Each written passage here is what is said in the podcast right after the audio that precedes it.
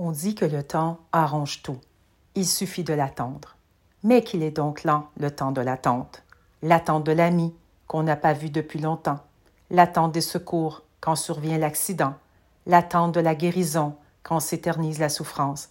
L'attente du soleil, quand tarde le printemps. L'attente de la compassion, quand dure l'indifférence. L'attente du pardon pour une lointaine offense. Pourtant, il suffit qu'on oublie le temps.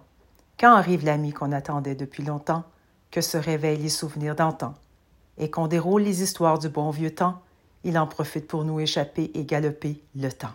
Et quand vient le temps d'aller voir où on en est le temps, on s'aperçoit qu'il a filé comme le vent le temps, et qu'on ne peut le rattraper le temps. On a parfois envie de l'emprisonner dans les bons moments, mais lent ou rapide, on ne peut l'arrêter de passer le temps.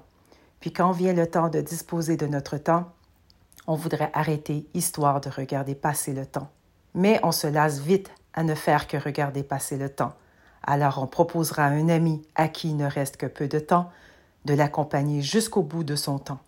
On répondra à l'enfant qui nous demande un peu de temps que pour lui on a tout notre temps, en espérant que quand il nous restera que peu de temps, quelqu'un aura pour nous un peu de temps.